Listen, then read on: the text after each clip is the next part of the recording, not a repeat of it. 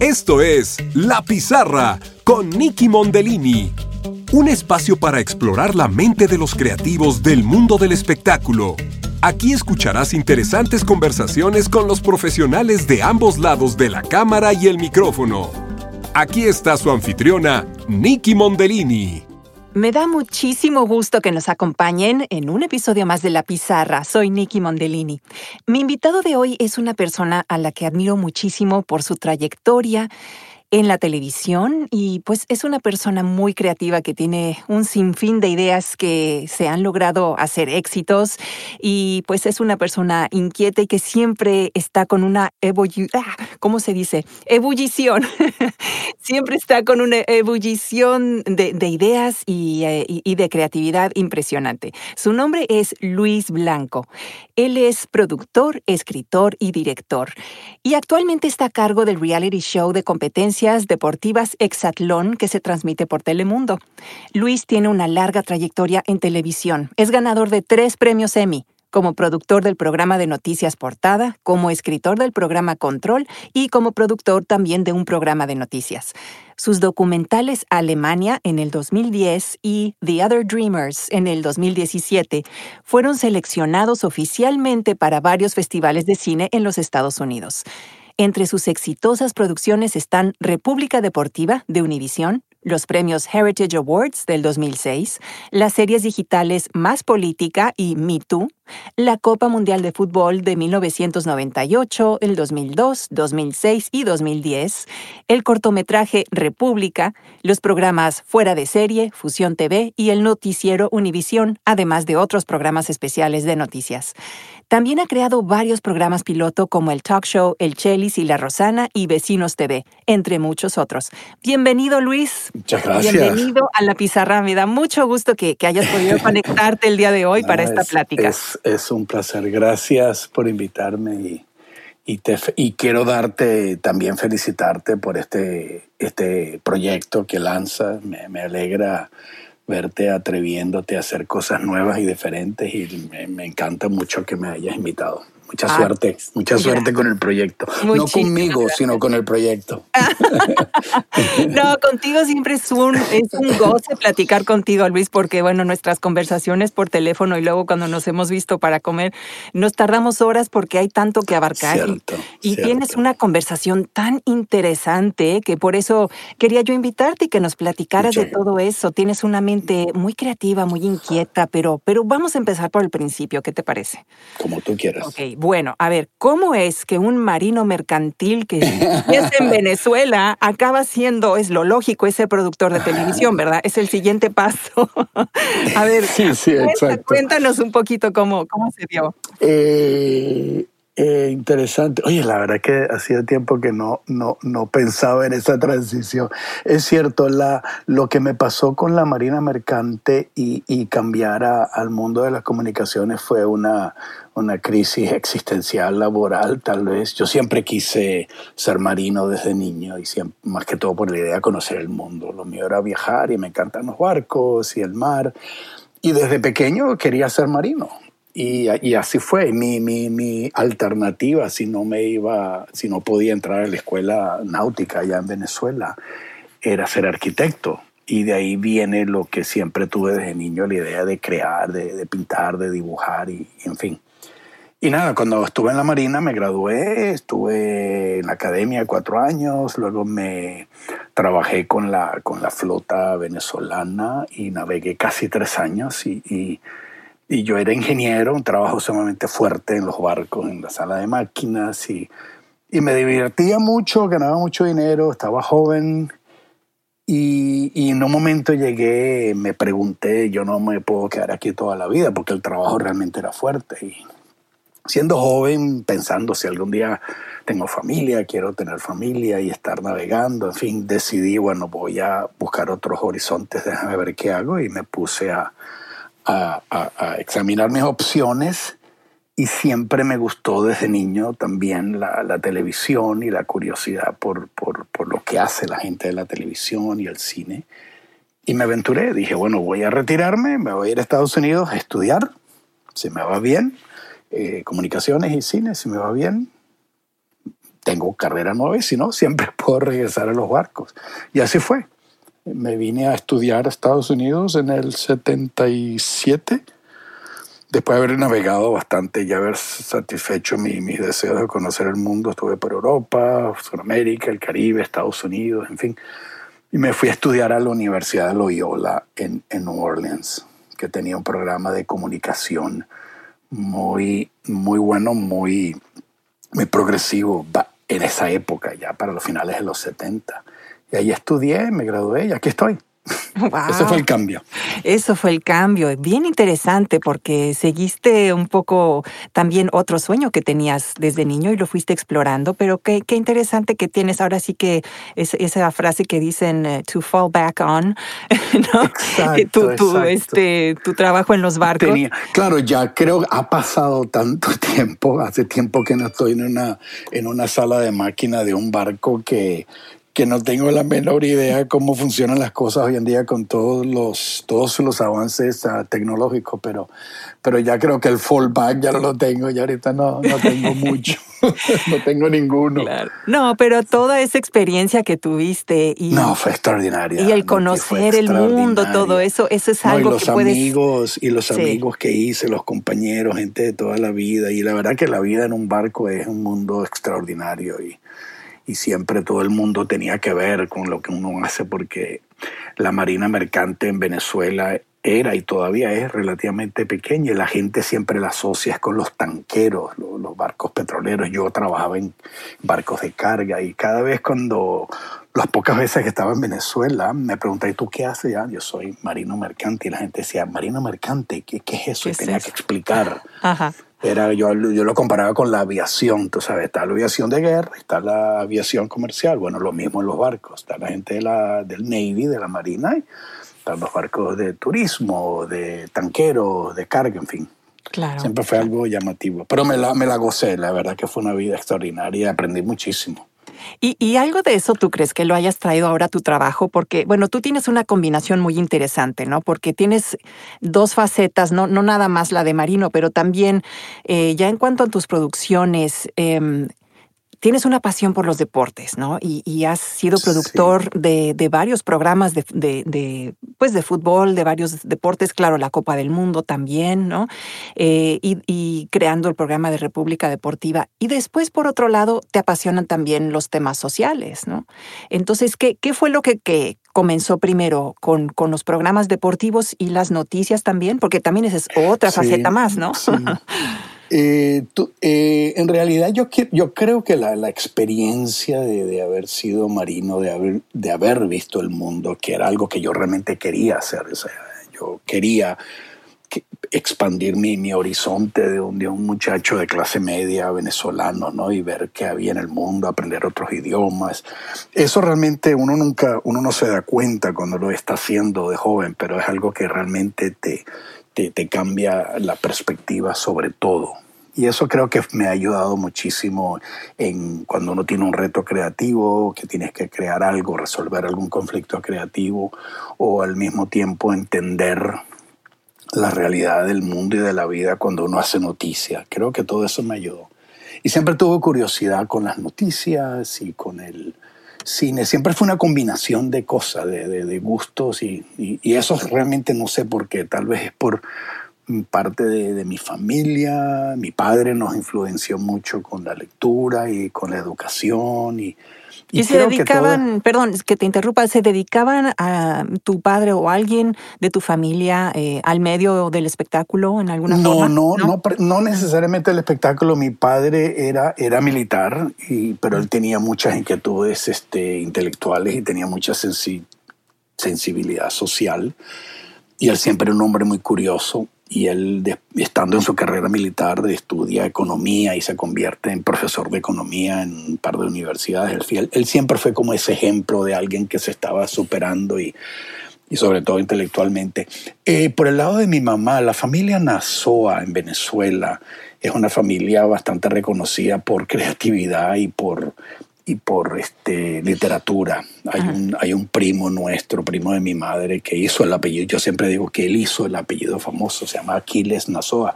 Él es uno de los más grandes, este, ¿cómo se llama?, poetas costumbristas de Venezuela y un gran humorista. Y su hermano fue un columnista del, de varios diarios venezolanos, muy satíricos. En fin, el sentido del humor con la creatividad y la crítica social, en fin, todo eso es parte que viene de ese lado de la familia. En este momento hay un primo, eh, Claudio Nazoa, que es hijo de él, que es muy famoso en Venezuela, un columnista.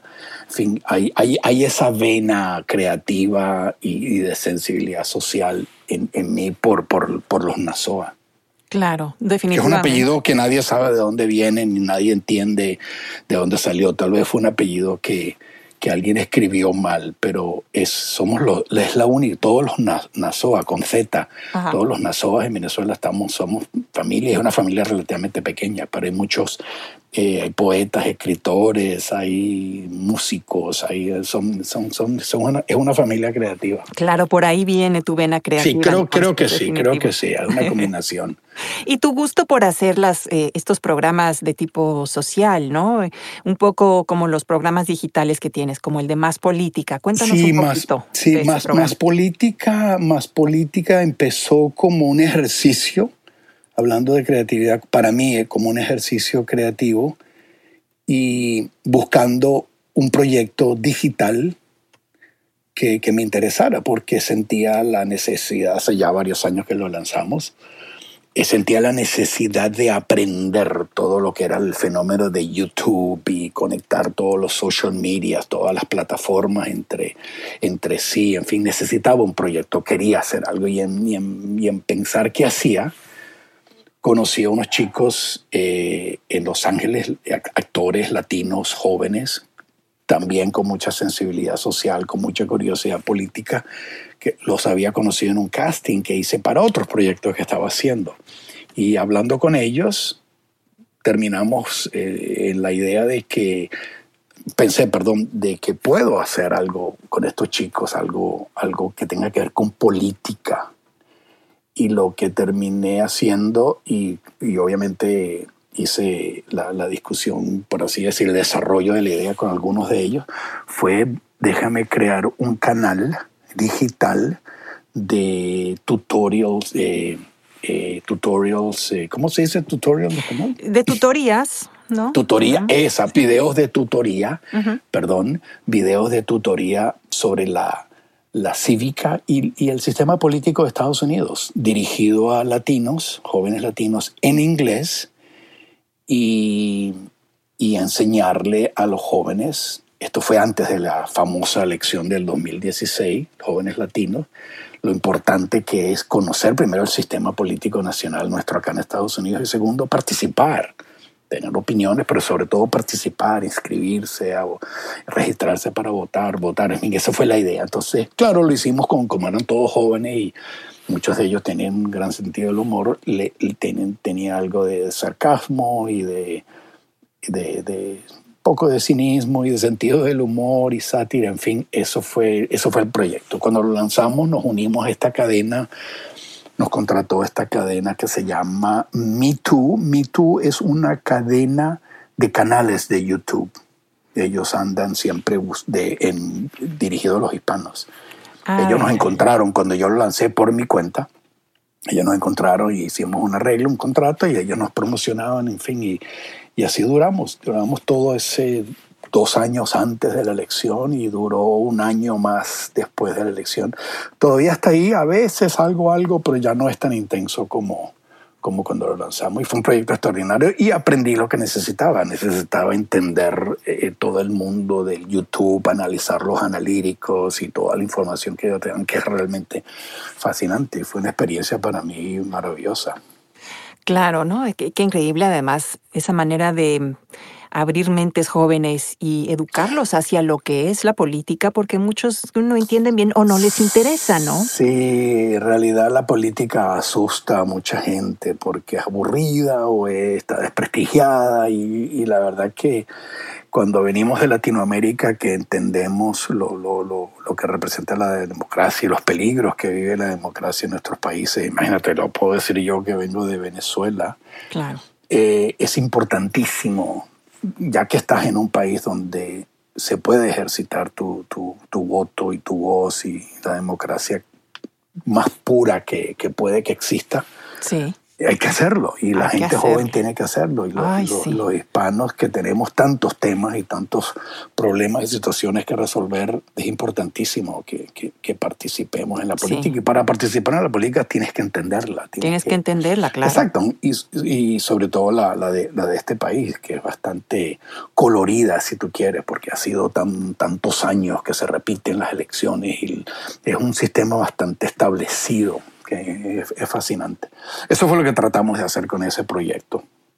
No, no, no sé cuánto logré, pero sí recuerdo que sí levantamos una, una, una ¿cómo se llama? Una, una audiencia bastante leal y, y participativa. ¿no? Nos encantó. Yo me divertí muchísimo. Bueno, pues ahora te, toca sacar otro parecido así de, cómo navegar ahora la situación durante el coronavirus, durante la pandemia. imagínate, yendo hacia las elecciones, qué, qué, resultados, qué lecciones estamos aprendiendo, ¿no? De qué manera podemos tomar decisiones correctas ahora. voy a considerarlo. Voy a considerarlo, sí, realmente lo que estamos viviendo hoy en día es insólito y sin precedentes, es algo que, que parece una, una película mala, una película mal hecha, ¿no? De que alguien diga, no, no es posible, la verdad que... Sí, demasiadas, demasiadas películas apocalípticas que, que, que, vemos y decimos, las veíamos así como, ah, sí, es una película futurista, ¿no?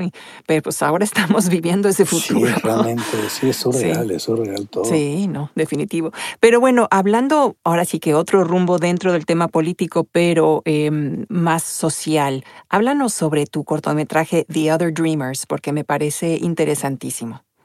Gracias. El, el, el, el, proyecto nace de un, un grant, una, una, una aporte final, una, una, sí, un grant que nos da. Esto es algo que organizó la The National Foundation, the Hispanic National Foundation for the Arts, la, Fundación Nacional de, para las Artes de, de, de los Hispanos, una organización que tiene bastante sólida, tiene muchos años eh, trabajando. Y ellos hacen un arreglo con Fusión. Fusión era el canal, ya creo que ya no está en el aire, el canal en inglés para gente joven que lanza Univision con ABC News. Sí. Luego ABC Se, se, retiró y se quedó solo con Fusión. Y eh, la fundación, le, la, la cadena le da a la fundación dinero para desarrollar diferentes conceptos de, de ideas, eh, cortometrajes, obras de teatro, en fin, diferentes proyectos artísticos. Y yo propuse una idea de hacer un documental con mi, con mi socio, de hacer un documental sobre ese tema, The Other Dreamers, que son los otros soñadores, y era específicamente una visión, un vistazo a los dreamers mexicanos que han sido, que han regresado a su país, ya sea por, por por deportación, por razones legales o razones personales. Y el tema no se hizo. Esto es cuando, esto fue hace como dos años, cuando estaba fuerte, o más, perdón, más, más de dos años, no, no, era durante el gobierno de, de Obama, cuando estaba el tema de los Dreamers en el tapete, ¿no? Que todo el mundo hablaba de esto y el proyecto se aprobaba o no se aprobaba en el Congreso. En fin, la cosa fue que nos dio la curiosidad y nos fuimos a México e hicimos el documental. Entrevistamos a muchísimos chicos que conseguimos allá y enfocamos en dos. Una, una chica que vivió con su familia 10 años en Chicago y cuando la crisis del 2008 se regresan a, a Puebla. Y otro chico que era un pandillero en, en Yonkers, New York, que fue arrestado por tráfico de drogas y fue deportado a, a México. Y entonces vimos las dos perspectivas de ellos, de lo que fue el proceso de vivir en Estados Unidos, de haber vivido ilegalmente en Estados Unidos, de no tener papeles y luego haber sido, haber tenido que regresar y lidiar con una realidad que ellos no conocían. Ambos llegaron a Estados Unidos pequeñitos y fue realmente extraordinario. Fue un proyecto muy, personalmente yo me divertí mucho, conocí gente maravillosa y, y vi una realidad que, que no había visto leyendo todo lo que estaba pasando con la, la pelea política por los Dreamers, por el, el Dream Act que llaman. Sí, así es. Porque, eh, porque en realidad hay, otras, hay otras opciones y no, no todo es tan dramático si tienes que regresar a tu tierra y eso es más o menos lo que estudia el documental. Que, y les presenta las opciones de lo que pueden hacer una vez que sí, regresen, ¿verdad? Exacto, lo, exacto lo, lo, mostramos como buen documental, lo que se fue registrar, pues lo que la gente decía, lo que yo veía, y, y uno, el, el, el televidente, el, el, que lo ve, tiene que interpretar para, para uno de ellos. Había otros chicos que no desarrollamos mucho, pero sí los incluimos en, en, en las entrevistas. También todos eran Dreamers que habían regresado. Ellos eh, para algunos decían de que querían regresar porque no había vida en México, futuro. Otros decían, bueno, yo no estoy seguro, yo si regreso quisiera ser legal, en fin. Pero había uno que decía, eh, otros que decían, no, no, no, olvídate, que hay muchas oportunidades en México, no, en Estados Unidos no es el único país del mundo, en fin, eran diferentes perspectivas. Claro, sí, la historia de cada quien es increíble. Sí, sí, es, fácil. es, un tema que todavía está en el tapete. El, el, el, el caso de los Dreamers todavía está en, en, en, la, en espera y creo, si no me equivoco, la, la, próxima movida va a ser en la Corte Suprema. Uh -huh. Y es si el presidente tiene o no la autoridad de hacer lo que hizo Obama con los Dreamers, que les dio documentos temporales hasta que haya un cambio en la ley de migración. Creo, no estoy seguro si todo. Si yo sé que un juez determinó, porque eh, Trump decidió que el Congreso tomara la decisión final, el Congreso no hizo nada, entonces hubo demandas legales y se, un juez determinó de que el presidente tenía que mantener la, el, lo que había autorizado Obama por lo pronto hasta que no se decidiera el siguiente paso. Creo que ahí está, está en un limbo inmenso, pero lo más probable es que, es que continúe. Ah, pues ojalá que sí, que, que el, el, esfuerzo, perdón, que tiene el esfuerzo de que, que, que se apruebe el, el Dream sí, Act. Sí, bueno, sería maravilloso que se pudiera sí, aprobar sería esto. extraordinario. Sí, definitivamente, que... porque sobre todo esta gente que pues bueno, llegaron de muy pequeñitos. Ciertamente. Y, y es su vida, es, de, es, es, su casa, sí. Estados Unidos es donde trabajan, donde conocen todo. Entonces, irse, si fuera por, por gusto propio, pues bueno, ya te, te adaptas, ¿no? Sí, a regresar a México o a otro país de Latinoamérica. Pero si fue algo forzado, tienes además que lidiar con eso emocionalmente y entonces te cuesta el doble de trabajo adaptarte. A, sí. al otro país, ¿no? No, y que, y que realmente la gran mayoría de estos chicos, es impresionante, la gran mayoría de, mayoría de ellos es, dan un aporte extraordinario al país. En estos días he visto muchas historias de, de Dreamers uh, combatiendo y ayudando como first responders que llaman. Sí. Eh, en, en, la lucha contra el coronavirus, muchachos jóvenes que son enfermeros, doctores, laboratoristas, chicos que están ahí arriesgándose y luchando contra esta enfermedad y son todos dreamers, que todos están en limbo. Imagínate, en fin. y hacen a un lado todo eso por, cierto, por, cierto, por, por estar ahí y dar la ayuda básica, lo, lo primordial, que es ayudar vidas humanas, ¿no? Así que eso habla todavía más de, de lo que son capaces, ¿no? Y, y, de lo que debería de ocurrir, de darles una oportunidad, ¿no? No, impresionante. Así es. Sí. Es un tema, es un tema extraordinario, un tema apasionante realmente. Ah, no, sí, definitivamente. Sí. Entre eso, ¿qué otros son los temas que te apasionan cuando vas creando un concepto, no? ¿Cómo lo llevas uh, ya de, desde la concepción de la idea hasta manifestarlo ya con, con la producción? Eh, sí, generalmente la, la, la creatividad es como la, a mí como la veo yo, es como, es la búsqueda de una respuesta, digamos, estética o entretenida o artística a un problema. Ya sea porque te lo comisionan, ya sea porque tú ves que hay alguna necesidad y quieres crear algo que a lo mejor llene algún hueco en la industria, en el mercado por ejemplo, si estás en una agencia de publicidad, viene un cliente nuevo con una idea, con un producto que quiere empezar a promocionar. O sea, ese, ese, ese reto de qué hago cómo, cómo vendo esto, cómo lo describo, cómo lo cuento, esa es de lo que la esencia para mí de lo que es la creatividad. A mí, me, a mí personalmente me, me encanta. Muchos de los proyectos que yo he tenido la oportunidad de crear y, o co-crear eh, han sido así algunos de que me han comisionado algo o nos han comisionado en algunos casos algo de con la premisa de que, oye, créense algo para cubrir X situación. O ha sido también ha pasado que he propuesto las ideas, que he analizado el mercado, circunstancias, situaciones y, y he propuesto. Así fue el caso de Control, el caso de Fuera de Serie, República Deportiva. En otros simplemente yo era parte del proyecto, no eran creados por mí, pero sí tenía que estar siempre generando ideas y creando, inclusive haciendo noticias.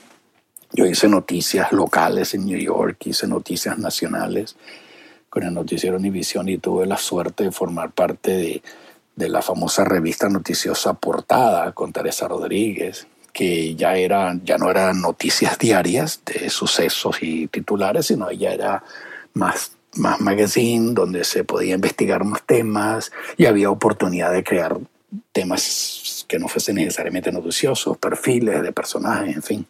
Y todo ese, ese constante trabajo diario, ese trabajo diario, te, te, te estimula la, la, la creatividad. Uno siempre está buscando y leyendo y viendo qué hace y qué hacemos para el show siguiente. En fin, ese, ese proceso, la creatividad también existe, creo que es lo que quiero decir, en el mundo de las noticias. Ah, no, definitivamente. sí, Porque acuérdate que sobre todo en televisión, hay las noticias generalmente tienes que tener imágenes para contarlas y si no las tienes, tienes que ver cómo haces el cuento, cómo narras la historia de lo que está pasando. Y eso es un reto creativo grandísimo, que mucha gente no lo ve de esa manera, sobre todo inclusive periodistas, pero ellos mismos, reporteros de televisión, ellos mismos no saben cuán creativos son, porque todos los días se tienen que meter una manera de hacer, de hacer un cuento diferente con, con, con video o limitaciones de video, en fin. Así es. Bueno, vamos a una pequeñísima pausa y regresamos. Seguro, seguro que sí. Hablemos del optimismo.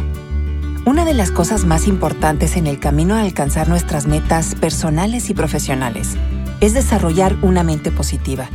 En el libro de Martin Seligman, Optimismo Aprendido, se habla de los cuatro comportamientos de los optimistas. Primero, los optimistas buscan el lado bueno en cualquier situación. No importa qué tan malas sean las circunstancias, siempre buscan algo bueno y provechoso y siempre lo encuentran, por supuesto. Segundo, los optimistas siempre buscan lo que pueden aprender en cada situación difícil. Piensan que las dificultades no llegan para obstruir, sino para instruir. Ellos creen que cada contratiempo o cada obstáculo contiene una valiosa lección de la cual se puede aprender y crecer, y están dispuestos a encontrarla. Tercero, los optimistas siempre buscan la solución para cada problema. En lugar de quejarse o buscar culpables cuando las cosas salen mal, se preguntan cuál es la solución y qué se puede hacer ahora. Y entonces entran en acción. Y luego entran en acción. 4. Los optimistas hablan y piensan continuamente sobre sus metas. Piensan en lo que quieren y cómo conseguirlo. Piensan y hablan del futuro en lugar del pasado y de dónde vienen. Siempre ven hacia adelante en lugar de hacia atrás. Cuando visualizas tus ideales y tus metas continuamente y te hablas a ti mismo de una manera positiva, te enfocas mejor y te sientes lleno de energía. Experimentas un mayor sentido de control y empoderamiento personal. Y mientras más positivo y motivado te sientas, estarás más ansioso de empezar y con la determinación de seguir adelante. Como dijo el filósofo y escritor Wayne Dyer, no siempre puedes controlar lo que sucede alrededor tuyo, pero siempre puedes controlar lo que sucede en tu interior. Continuamos. Bueno, ya estamos de regreso, estábamos platicando acerca de las noticias y que también hay un, elemento de creatividad dentro de las noticias, ¿no? Que no es nada más, les voy a contar lo que pasó, ¿no? Sino es de qué manera, ¿no? Entonces es ahora sí que la creatividad tanto de un director de, noticias como de un reportero, sino pensar a ver qué ángulo le vamos a dar aquí, qué es lo que vamos a sobresaltar, ¿no? Eh, entonces, eh, ¿quiénes, ¿quiénes están a cargo precisamente de eso cuando mandan a un corresponsal, por ejemplo, a cubrir una nota? Nota eh, difícil, ¿no? O cualquier tipo, puede ser un evento social y todo. Eh, ¿Se les dan específicas pausas, pautas a seguir o, este, o también se le deja un poco...? Se, es, ambos, ambas cosas. Generalmente la, el, cerebro, el, el, corazón de, una, de un noticiero, de una sala de noticias, sobre todo en televisión, que es mi experiencia, yo nunca trabajé para para diario, solamente en la universidad.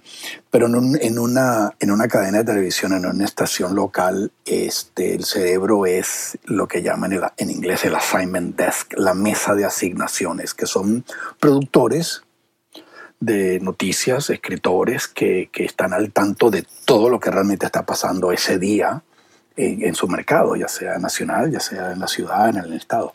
Y ellos determinan los temas que hay que cubrir a veces no hay suficiente y hay que inventar, a veces hay demasiados y hay que ver cómo se cubre cada cosa, eso es un reto diario, ¿no? Y generalmente el, productor del, del, programa, el productor y el productor ejecutivo con el director de noticias, ellos son los que arman lo que va a ser el contenido final del día. Desde temprano se saben que estos son los temas a cubrir y tal vez hay demasiados, hay que reducir y empiezan a hacerse lo que llaman las asignaciones. Bueno, esta historia que la cubra tal persona, esta historia que la cubra tal persona. ¿Y qué criterios siguen para cuando tú dices esos momentos donde hay demasiado y no se puede cubrir todo? Bueno, obviamente tú te vas por la, importancia de lo que es la noticia y el tipo de la, la, la, la importancia la, te la determina la repercusión que puede tener la noticia o lo novedosa que puede ser la noticia o lo impactante o lo, el, el, efecto que va a tener en la sociedad, en tu audiencia. Generalmente, muchos, en muchos noticieros, en muchas organizaciones este, noticiosas, la mayor, sobre todo hoy en día, la mayoría de los reporteros tienen como una especialización. En el caso, digamos, hablando a nivel nacional, Tienes la gente que está en Washington, tienes los reporteros que cubren medicina, los reporteros que cubren suceso, los reporteros que cubren entretenimiento, en fin, diferentes ramos. Eso ayuda un poco a decidir quién cubre qué. O sea, si hay una noticia económica que tiene que ver con Wall Street, bueno, el reportero que cubre Wall Street o que cubre economía es el que la va a hacer y es el que más conoce del tema dentro del, del, noticiero. Y en ese sentido es medio fácil. Lo, lo, difícil es cuando tienes un gran, por ejemplo, en este caso, lo que está pasando hoy en día con el coronavirus, que reporteros de todo tipo de ramos tienen que empezar a cubrir lo que está pasando y lo que la pandemia está afectando su, su, su beat, que llaman su, su, su especialización. Y es como un reto, y sobre todo el no poder salir, entrevistar y grabar video, en fin, hoy, esto que estamos viendo está afectando muchísimo para bien y para mal el, mundo del periodismo, sobre todo la, las noticias este, por televisión. Claro, porque ahora pues yo he visto muchos reporteros haciendo sus notas desde casa, ¿no? Ciertamente, o sea, ellos hacen todo por teléfono, las entrevistas, no pueden ir al campo a entrevistar a nadie. Cierto. Puede que haya un camarógrafo que filmó, haya un pool que llaman, un pool de noticias que alguien que filmó, digamos, el incendio o lo que está pasando y ese material se usa, pero el reportero no puede ir al lugar del suceso. Claro. como lo haría normalmente. Sí, sí, hay muchas limitaciones y eso crea, volviendo al tema, crea un reto creativo. ¿Cómo haces el, cómo haces el cuento, cómo entrevistas a, la, a, las víctimas, a los participantes. Ahí está la, la, creatividad, también ver cómo se solucionan esos problemas, pero gracias a Dios, como estamos conectados, la tecnología nos permite, ¿no? Con esa cantidad de, de, transmisiones este, por, por Zoom, por em, el FaceTime, o sea, todo, todas las, las sí hay opciones, por lo menos, para poder seguir conectados y saber, seguir sabiendo qué es lo que pasa, ¿no? Porque si tú lo comparas, por ejemplo, con cuando eh, vino la influenza española, ¿no? En, en 1918, pues solo una parte de la población estaba al tanto, ¿no? Sin, sin poder tener, y bueno, claro, ya, ya empezaba a transmitirse algo a lo mejor de, en la radio, poco a poco. Muy ciertamente, pero sí, es verdad, mucha gente no, mucha gente no sabía lo que estaba pasando.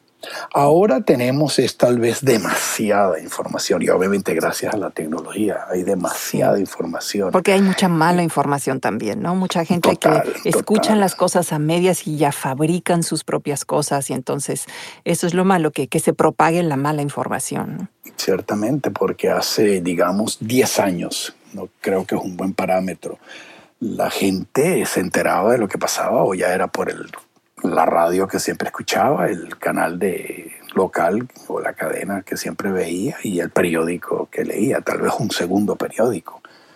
Y eso era todo. Y tú confiabas en el periodista, sabías quiénes eran por, de nombre y el reportero de televisión, pero hoy en día la avalancha, la avalancha de, diaria de información de tantas cadenas digitales, de tantos páginas web y de gente, de grupos de amigos que se comparten. En redes sociales. en redes sociales es como que uno se olvida y obviamente la gente no, no, no, no está educada para eso eh, y no es una crítica, es una realidad. La gente no, lo que ve es el titular. La gente no dice, espérate, déjame ver quién escribió esto. Vamos a ver quién más está escribiendo lo mismo. La gente lo lee por encima y inmediatamente lo manda. Y eso ha creado un, torbellino eh, espectacular en, el mundo de los medios, que obviamente sabemos que, que mucha gente se ha aprovechado de eso para hacer daño. Esa es la triste realidad. Es, triste, o sea, pero igual es, la, es, la, es el poder de, la comunicación, el poder de los medios, que siempre supimos que existía, siempre se ha, ha habido la, la crítica de, los medios de comunicación desde siempre, sobre todo cuando empezamos y yo cuando vine a estudiar a Estados Unidos, que fue aquella época en que todas las universidades gringas empezaron a crear programas de de comunicación social. Uno en la universidad estudiaba precisamente era eso, la comunicación social, la historia, el impacto, las repercusiones. El famoso The Medium is the Message, ¿te acuerdas? Sí. Cuando las críticas que se le hacían a la televisión, de que no dejaba nada, de que no educaba, en fin, todo eso pasó era una época, digamos, estábamos en pañales. Hoy en día es tanto que creo que es dificilísimo poder hacer un análisis de, lo, del impacto que este tiene la comunicación social. Lo primero que nos encontramos fue con los fake news, obviamente. Sí. Y la propaganda, pero, pero es, es, una, es una época maravillosa y, también eh, temible, ¿no? Lo que está pasando. Sí, definitivamente. Y, pues ahora sí que sin saber a dónde va a parar, todavía hay mucho que no sabemos y, pues hay que irse con mucho cuidado, pero informarse bien, tomar sus precauciones. Que, que, por cierto, Nicky, incluyo los podcasts, el fenómeno del podcast es, algo realmente que, que, está explotando, me encanta, me parece maravilloso, es, es, todavía otro medio de información y obviamente y muchos, la gran mayoría de los podcasts son, son, son benévolos o informativos y todavía no, no han caído en, el, en, la, ¿cómo se llaman? Los abusos de contenido, pero pero ya pasará. Calculo que debe haber varios podcasts que son medio, medio salvajes, ¿no? Medio locos. Bueno, hay de todos, sí, definitivamente. sí. Obviamente. no el tuyo, Nicky, el, tuyo mío no. El, mío es bonito. Pueden escucharlo con confianza, estar tranquilos. este es para toda la familia. Les traigo a los mejores invitados, no es por nada, pero he tenido una suerte increíble de, entrevistar a gente, expertos, cada uno en su materia, y pues con, con mucho que decir,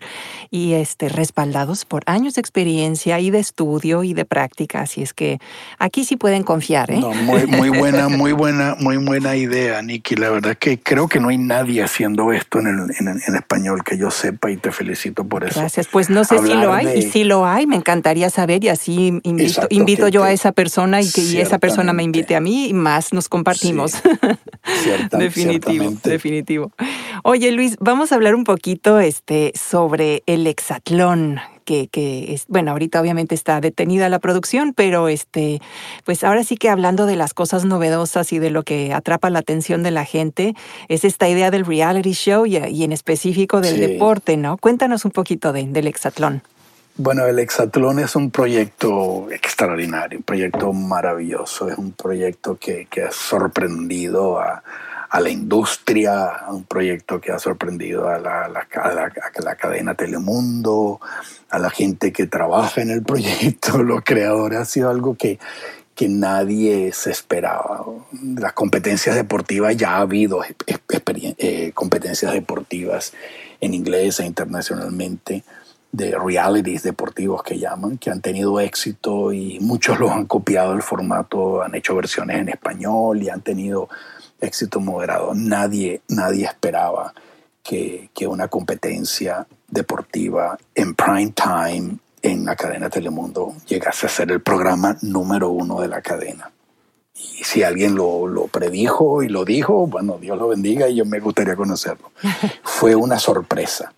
Ha sido la sorpresa, creo yo, en, mi, en mis años de, de, de, trabajar y ver la televisión hispana, creo que Exatlón ha sido la sorpresa más grande en la historia de, la televisión en español en Estados Unidos.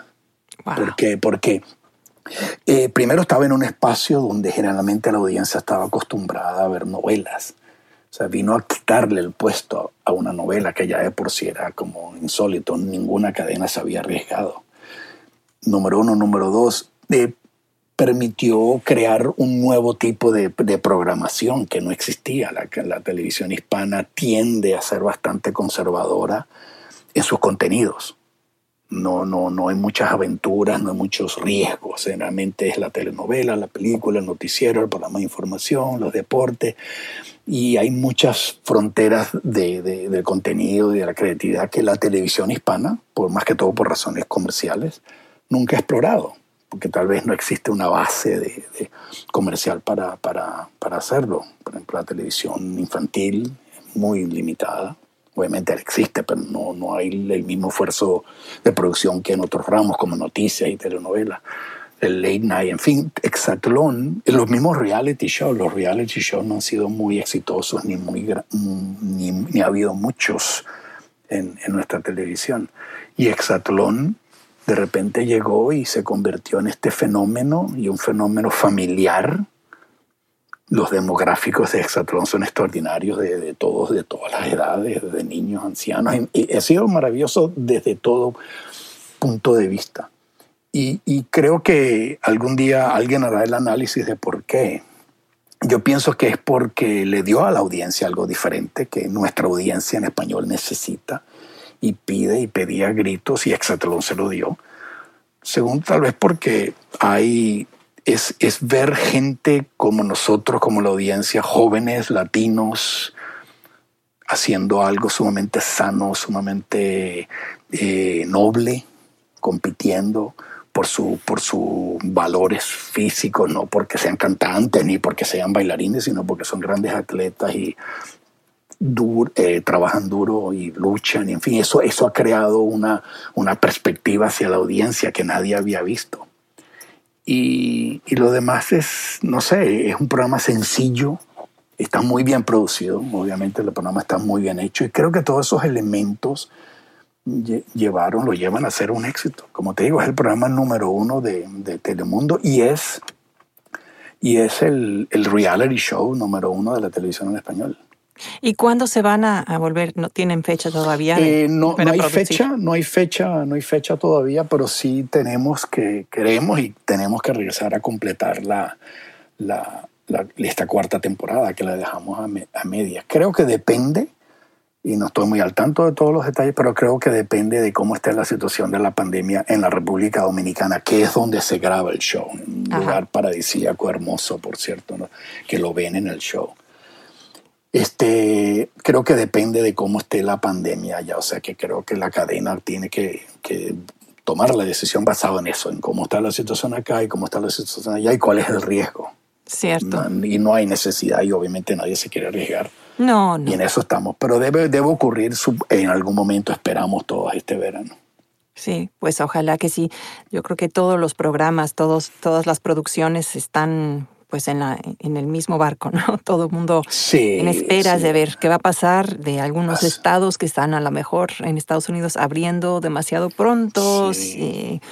Y, pues bueno, temiendo una segunda ola. hay, un, hay, un, riesgo, hay un riesgo muy grande. Yo sé que el, el impacto económico ha sido grandísimo. Y sobre todo el, impacto social, sobre todo para nuestra gente, los latinos, la, la cantidad del porcentaje de muertes de, latinos es, sumamente alto y es triste, o sea, nos ha pegado, nos ha afectado en todo, en tanto en salud como en, en, sustento. Claro, financieramente, pues, ha sido devastador. ha, sido, ha sido horrible, ha sido horrible realmente. Sí, definitivamente, pero bueno, pues también deja espacio para, para cambiar de, carrera, para cambiar de rumbo, para ver otras oportunidades, eh, ¿no? O sea, es, difícil, pero pues muchos han, han, hecho eso, ¿no? Yo he escuchado de historias de gente que de, ¿no? Se, empiezan a inventar otra cosa que hacer.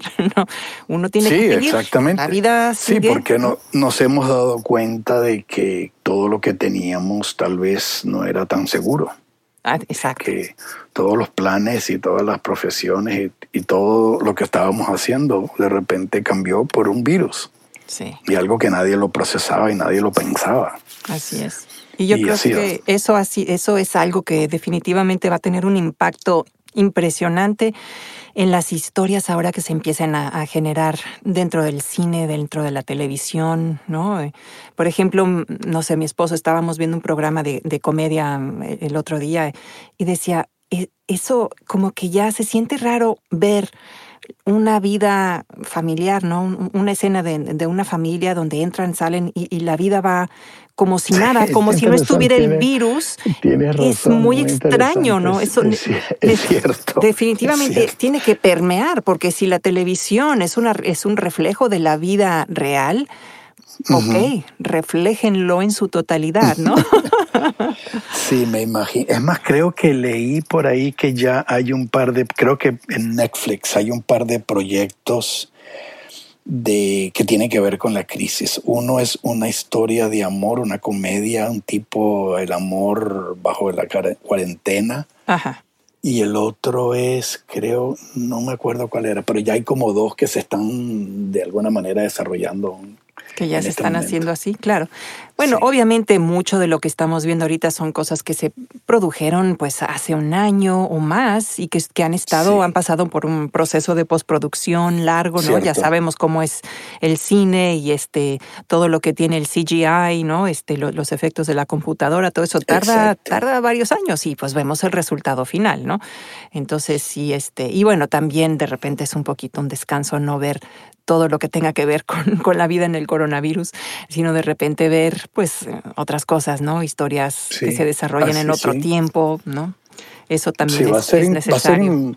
Va a, ser, impresionante, va a ser impresionante ver los efectos que todo esto va a tener en nuestra industria. Sí, no, definitivamente. Inclusive la forma como la gente está trabajando en este momento, está creando nuevos hábitos de, trabajo, de de compartir ideas, escribir guiones y, en fin, sí, eh, va, a ser, va, a ser sumamente interesante. Y se están haciendo comerciales de televisión con cada quien filmando en su casa, ¿no?